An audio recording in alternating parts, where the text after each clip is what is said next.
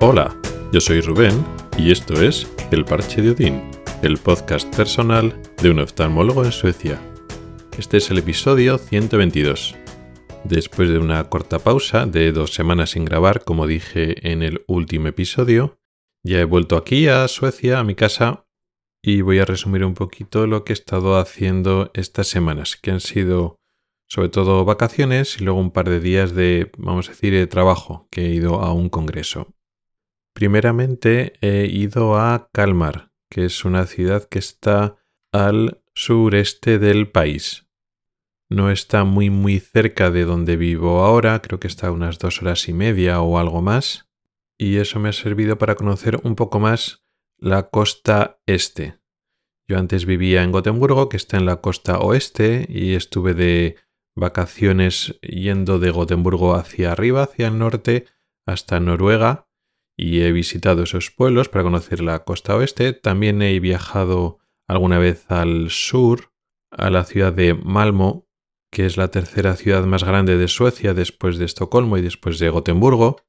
Y Malmo está, digamos, en el sur oeste. Y ahora he viajado a la parte este, ya conocía Estocolmo, que está más al norte, y ahora he ido a la parte sur de esa costa este, la que está dando al mar Báltico. Y Kalmar es una ciudad más pequeña que, por supuesto, que Gotemburgo y también en la ciudad donde vivo ahora, en Linköping, pero es muy bonita, la verdad.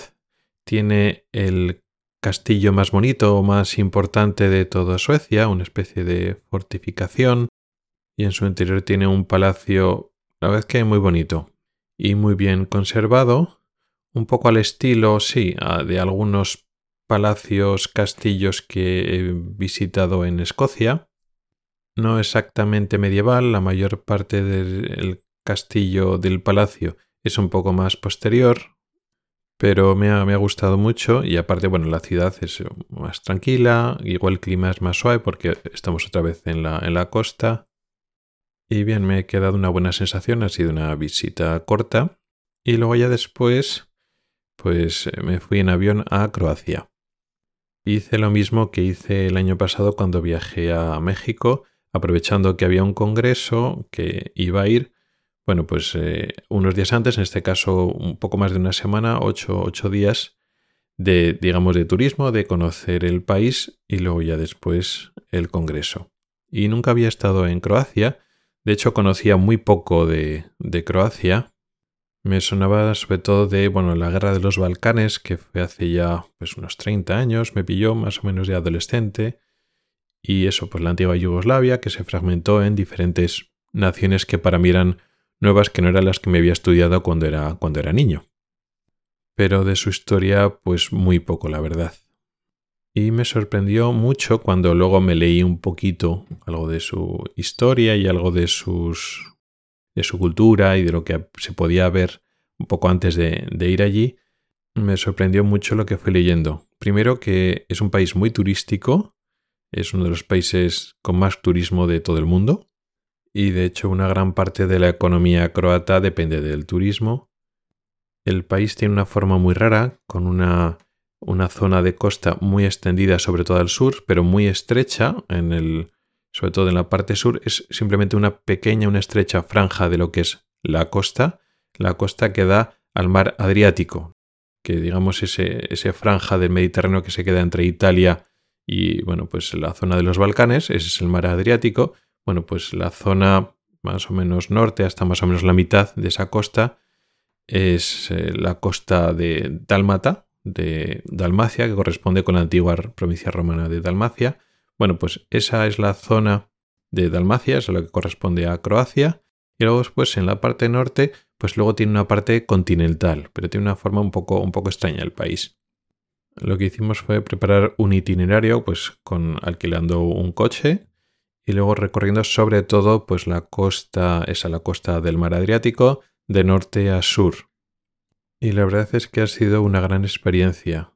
Hay un gran número de ciudades costeras que tienen una cantidad impresionante de restos, monumentos, templos, palacios, sobre todo de origen romano, y luego ya posteriormente, pues en la época ya renacentista y barroca, muchos palacios y construcciones pues de influencia sobre todo italiana, sobre todo veneciana. En la zona norte he visto lo que es el anfiteatro más grande y mejor conservado después del Coliseo romano, incluso más que los que hay en España, contando pues con el de Mérida o el de Tarragona, por ejemplo, que son los he visitado los dos, son muy bonitos, están muy bien, pero yo creo que este que he visto aquí en Croacia, el el que está en la ciudad de Pula, es incluso más impresionante. Templos, no solo restos, sino templos romanos completos, arcos del triunfo, foros.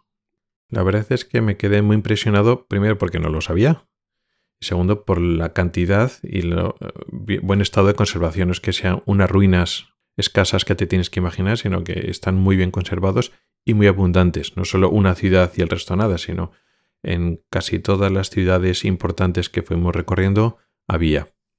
Y luego en muchas de esas ciudades se combinan esos restos, esos edificios, esos monumentos romanos, con lo que decía, pues palacios, murallas que aparecieron, pues eso, en los siglos XVI, XVII, de estilo veneciano o italiano en general, la ciudad que más llama la atención posiblemente sea la que está más al sur, Dubrovnik, que supongo que es conocida por más gente. También es conocida más recientemente pues porque se rodaron muchas escenas de la serie de Juego de Tronos y es normal porque paseas por esa ciudad y es que está la ciudad entera, no diría medieval, porque si rascas un poquito es posterior, pero es una ciudad pues eso, con muchísimos edificios de, de piedra, muchísimos palacios y es un gusto pasear por Dubrovnik. Pero no solo ella, aunque sea la más impresionante, hay otras ciudades a lo largo de toda esa costa, como Trojir, como Zadar, como Split, por ejemplo, que tiene ahí el palacio de Diocleciano, que no es que sea un palacio solo, sino es un complejo de muchos edificios muy bien conservados de este emperador romano. En fin, la verdad es que ha sido un, placer esta visita. Y luego también hemos apreciado mucho la comida, porque es comida mediterránea, con muchas especialidades de, marisco, de pulpo, de pescado muy bien preparado. Hemos comido muy bien, la verdad. Sobre todo porque, bueno, pues aquí en Suecia echamos de menos muchos aspectos de la comida, pues por ejemplo española, y esta no es que fuera comida española, pero tiene muchos aspectos en común. Aquí hay muchos olivos, el aceite de oliva está muy bueno, el croata, y luego unas formas de preparar, sobre todo el pescado, el marisco, que la verdad es que muy bueno. Y luego ya cuando hemos acabado nuestro recorrido vacacional, pues me he ido ya al Congreso.